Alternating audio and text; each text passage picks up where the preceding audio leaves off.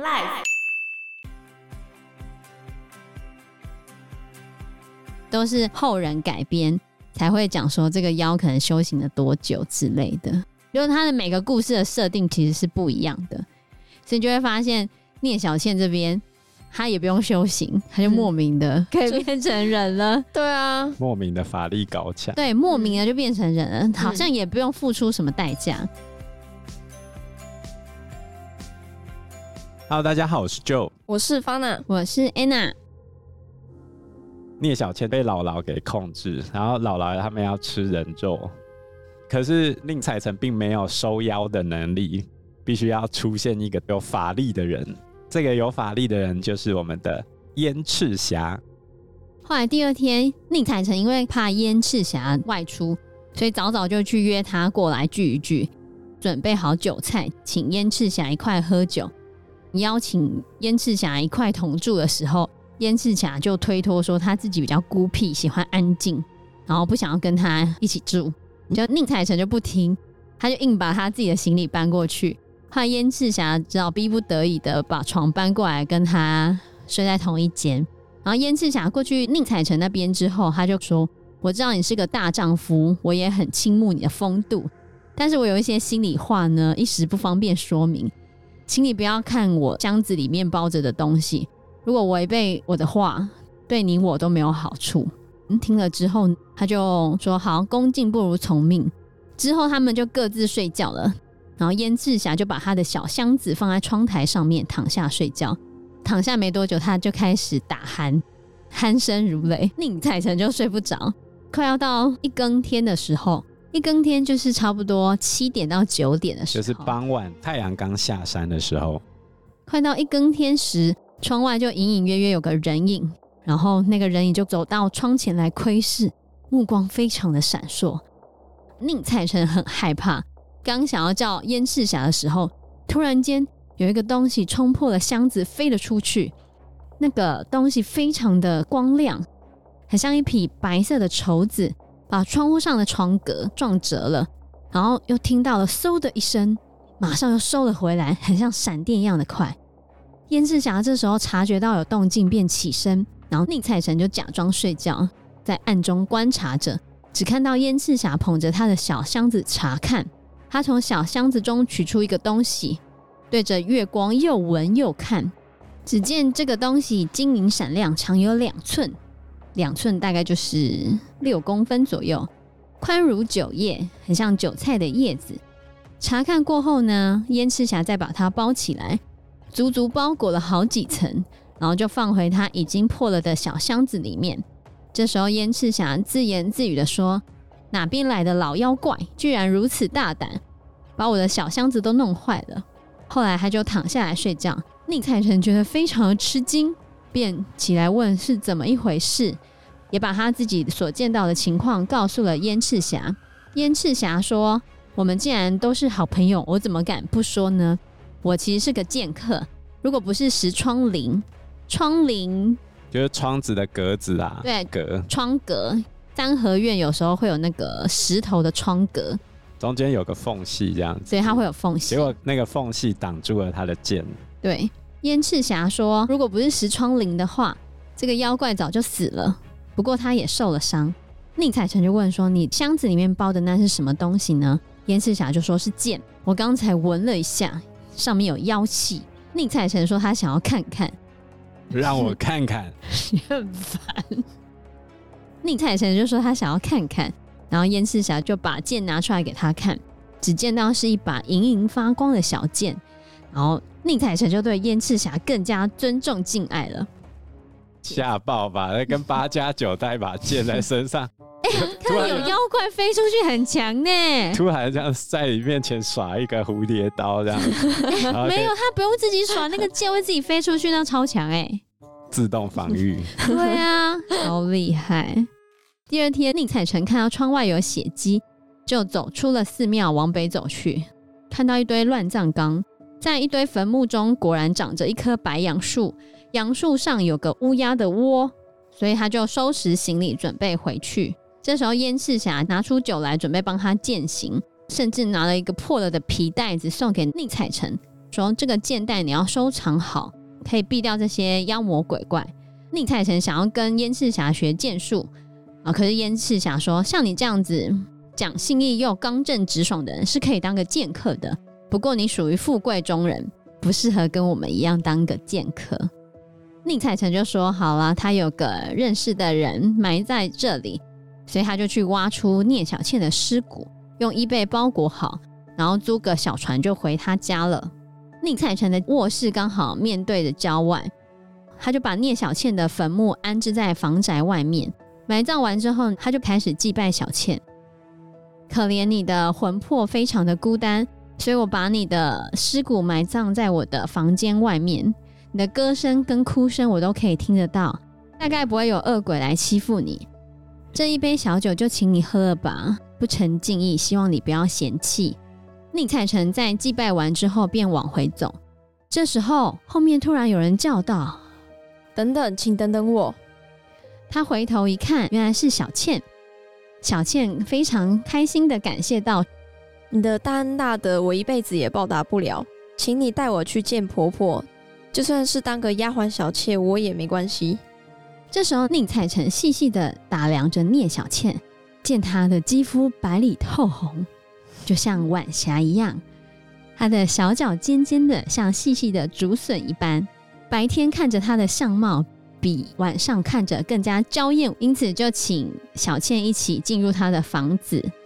你看吧，最后还是 受不了。没有，还没有，还没有。最难消受美人恩，知道吗？还没，还没。而且你有没有注意到，他们这时候已经有绑小脚哦，就开始出现。就是明朝、清朝的时候，汉人会有绑小脚的习俗。裹小脚要在很小的时候就把那个脚板给打断。哦，先打断，然后再然后再这样弯。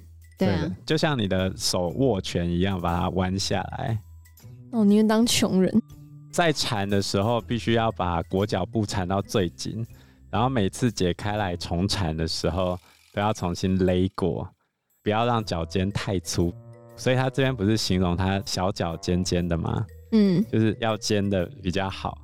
然后不同大小的脚是不同等级的连，大于四寸的叫做铁连，金银铜铁的铁。然后四寸的就是银连，三寸的叫做金连。哦，所以三寸是最好，越小越好。对，你看为什么这边蒲松龄会特别去描写小脚这件事情？因为其实，在当时候三寸金莲这种审美心态有性意识在里面。性意识，小脚有三个部分是被当时候人认为美的，就是要肥的、软的，然后看起来秀气的。肥的。肥的要怎么裹小脚呢？软软胖胖的吗？软软胖胖。你以为是猪蹄膀哦？肥肥软软。而且当时候总共有四十八种玩小脚、玩小脚的玩法。嗯、呃呃，我听不下去了。好，知道了。所以在明朝的时候，也有一本名著叫做《金瓶梅》，他就有特别描写他说这个玩法吗？对，他有讲说一些玩法。所以这小脚其实是当时候人的一种性意涵。那小倩在这个地方被描写到小脚的部分，再加上她的美貌，我们接下来就要来看宁采臣会不会被攻陷呢？当然会喽，受不了了。对，进入房子之后，宁采臣先嘱咐小倩坐着等一下，自己先去禀报他的妈妈。妈妈听了之后非常的惊讶，当时宁采臣的妻子长久生病卧病在床，妈妈告诫宁采臣不要说出这件事情。正说着这话的时候呢，小倩偏偏进来，跪倒在地上。宁采臣说：“这就是小倩。”他的妈妈吃惊的看着小倩，不知道该怎么是好。小倩就说：“我自己一个人，父母兄弟都不在身边，因为有公子的照顾，使我脱离了困境，所以我愿意服侍他，以报答大恩大德。”妈妈看到小倩长得苗条可爱，这才敢跟她讲话。她跟小倩说。谢谢你，你照顾我的儿子，我非常的喜欢。但是我这辈子只有这一个儿子，还要靠他继承祖宗的香火，我不敢叫他娶一个鬼啊！你看他这时候已经知道是鬼了。像中国古代的时候，就会有那种类似冥婚的概念，只是现在聂小倩法力更高嘛，她可以直接在白天就具象化，出一个人给给他妈看啊。这时候小倩说：“我实在没有别的意思，我跟公子以兄妹相称，跟着母亲过，早晚伺候您，这样好吗？”所以你看，小倩以退为进啊。这时候，宁采臣的妈妈可怜小倩一片诚心，就答应了她。小倩原本当时就想去拜见宁采臣的妻子，但是妈妈说她生病了，不宜相见。小倩就立刻进了厨房帮妈妈做饭。你看看，马上就会开始讨婆婆的欢心哎。对，她在房子之间穿来穿去，就很像早就在这住了很久一样的，非常熟悉。到了傍晚。妈妈还是有点害怕小倩，让她回去睡觉，不帮她设置一张床，因为她回到墓里面睡觉。对，小倩知道妈妈的心意，所以就马上离开。她走到宁采臣的书斋时，想要进去，又退了回来，在门外徘徊不走，好像怕什么东西一样。宁采臣跟小倩打招呼，小倩就说：“房间里面有剑气，我有点害怕，所以在途中没有拜见你。”就是因为这样，宁采臣就想到应该是燕赤霞送他的皮带子的关系，他就把那皮带子拿下来挂在别的房间。这时候小倩才敢进来，靠近烛光坐下。过了一会儿之后，小倩也都没有说话。又过了好久，小倩才开始问说：“你晚上有在念书吗？我小时候念过《楞严经》，现在差不多都忘了，求你借我一卷。”晚上有空的时候，好请公子指正。宁采臣答应了小倩，小倩坐着看他，默默无语。半夜都要过去了，小倩还是不走，宁采臣就催促他赶快走。小倩就黯然神伤的说：“我是外地来的孤魂，真怕那荒凉的墓穴啊！我的房里又没有别的床铺，再说兄妹之间也应该要避嫌呢。”小倩只好起身。锁着眉头，要哭要哭的样子，走走停停，最后走到门口，下了台阶之后就不见了。宁采臣本来暗中替小倩觉得可怜，想留她住在别的房间，但又怕她的妈妈怪罪。早上起来之后，小倩先去问候宁采臣的妈妈，端上洗脸水，伺候妈妈洗罐梳头，然后又开始做家务，非常的顺。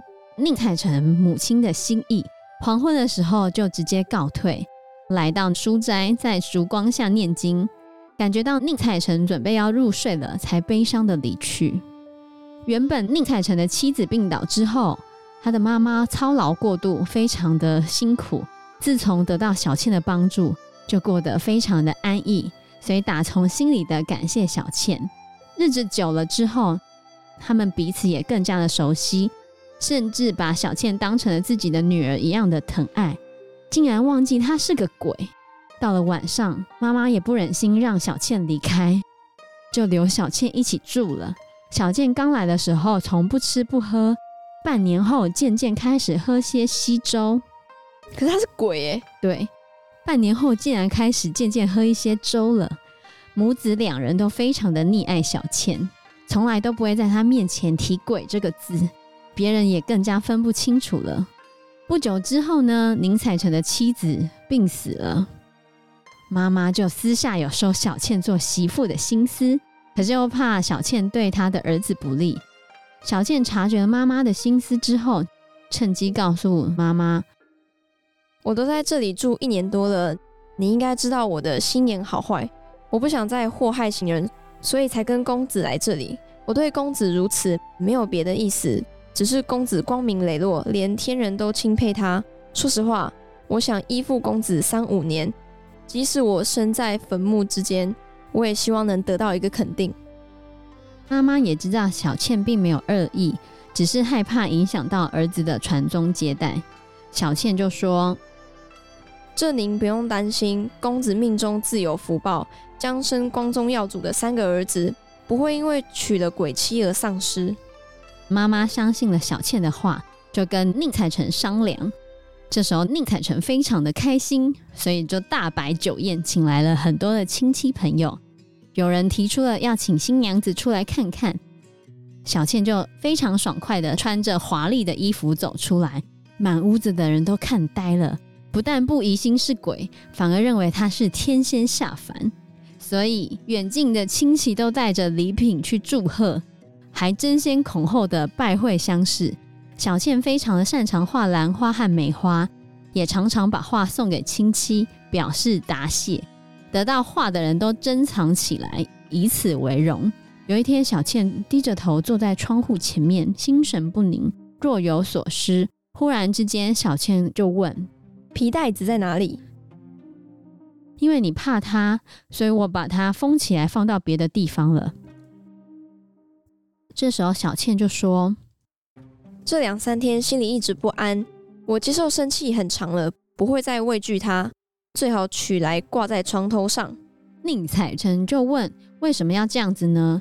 小倩又说：“这两三天心里一直不安，想必那精华的妖精恨我远远逃走，恐怕早晚会找来这里。”宁采臣就把皮袋子拿来，这时候小倩反复的查看，就说：“这是剑仙拿来装妖精头的呀，都破旧成这个样子了，不知道杀了多少妖精。我现在看见它还会起鸡皮疙瘩呢。”然后他们就把皮袋子挂在床头上了。第二天，小倩又叫宁采臣把皮袋子挂在门上。晚上的时候，小倩跟宁采臣面对面坐着。还提醒着宁采臣不要睡觉。忽然有一个东西像飞鸟一样坠落下来，小倩吓着躲在后面。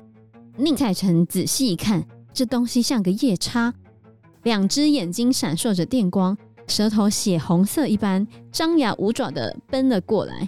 到了门口又退后几步，徘徊了很久，这才敢接近那个皮袋子，伸出了爪子去摘取，好像要把皮袋子撕碎一样。忽然间，皮袋子咯噔一响，变得像大土筐一样大。恍惚中，好像有个东西从里面探出身子来，一下子把夜叉揪了进去。这时候，声音突然消失，皮袋子又缩回了原本的样子。宁采臣看到这个景象，真是又害怕又惊讶。小倩也走了出来，很开心的说：“好了，没事了。”他们就一起看着这个皮袋子，只看到里面剩下几斗清水而已。然后过了几年，宁采臣果然考上了进士，小倩也生下了一个男孩。等宁采臣娶了妾之后，妾跟小倩又各自生了一个男孩。这三个儿子长大之后都当了官，也有了名声。故事就结束了。这个故事，哎，严格来说，就是蒲松龄自己价值观的展现啊，包含刚才那个裹小脚。其实，在《聊斋志异》里面提到的这些女鬼，比如说画皮，比如说我们刚才提到的聂小倩的这个故事啊，其实都是她自我对爱情的投射。如果这个人是有情有义，愿意为别人牺牲奉献的时候，就会遇到好鬼，而且还是法力高强，可以突破我们原先的那种只有晚上才能出现的那种女鬼，直接实体化变成大白天出现哦。对啊。这根本就没有逻辑，而且还可以生小孩跟吃东西，所以你看故事里面的聂小倩结局是好的哦。嗯，如果以荣格的心理学来说的话，书里面描写到晚上啊、森林啊，或者是沼泽这种比较灰暗的场景，常常就代表的是作者潜意识的象征。那里面的人物跟意象，就是他心灵的幻化跟投射。这种几率是比较高的，然后你能够在白天看到的鬼，那就变成是真实客观存在的东西，是人了啦。基本上就变成一个人嘛，而且这个女鬼还会无条件的牺牲，帮助你功成名就，这是多么好的事情。而且你看，他的故事里面其实也都没有说修行多少年，都是后人改编才会讲说这个妖可能修行了多久之类的。就是他的每个故事的设定其实是不一样的，所以你就会发现聂小倩这边，她也不用修行，她就莫名的、嗯、可以变成人了。对啊，莫名的法力高强。对，莫名的就变成人了，好像也不用付出什么代价。嗯、而且看他之前也危害了很多的人，然后就因为遇到了一个正直的人把他救出来之后，他也变好了。对，而且你看他一开始遇到的地方是在比较幽静僻静的场所嘛。所以这种暗处遇鬼，心理学来说的话，就是作者本身欲望的投射。遇到这样美艳过人、法力高强的女鬼，然后竟然还死心塌地的爱上一个普通的书生，接下来奉献他的一生来成就他的情人，然后传宗接代、金榜题名，全然不求回报。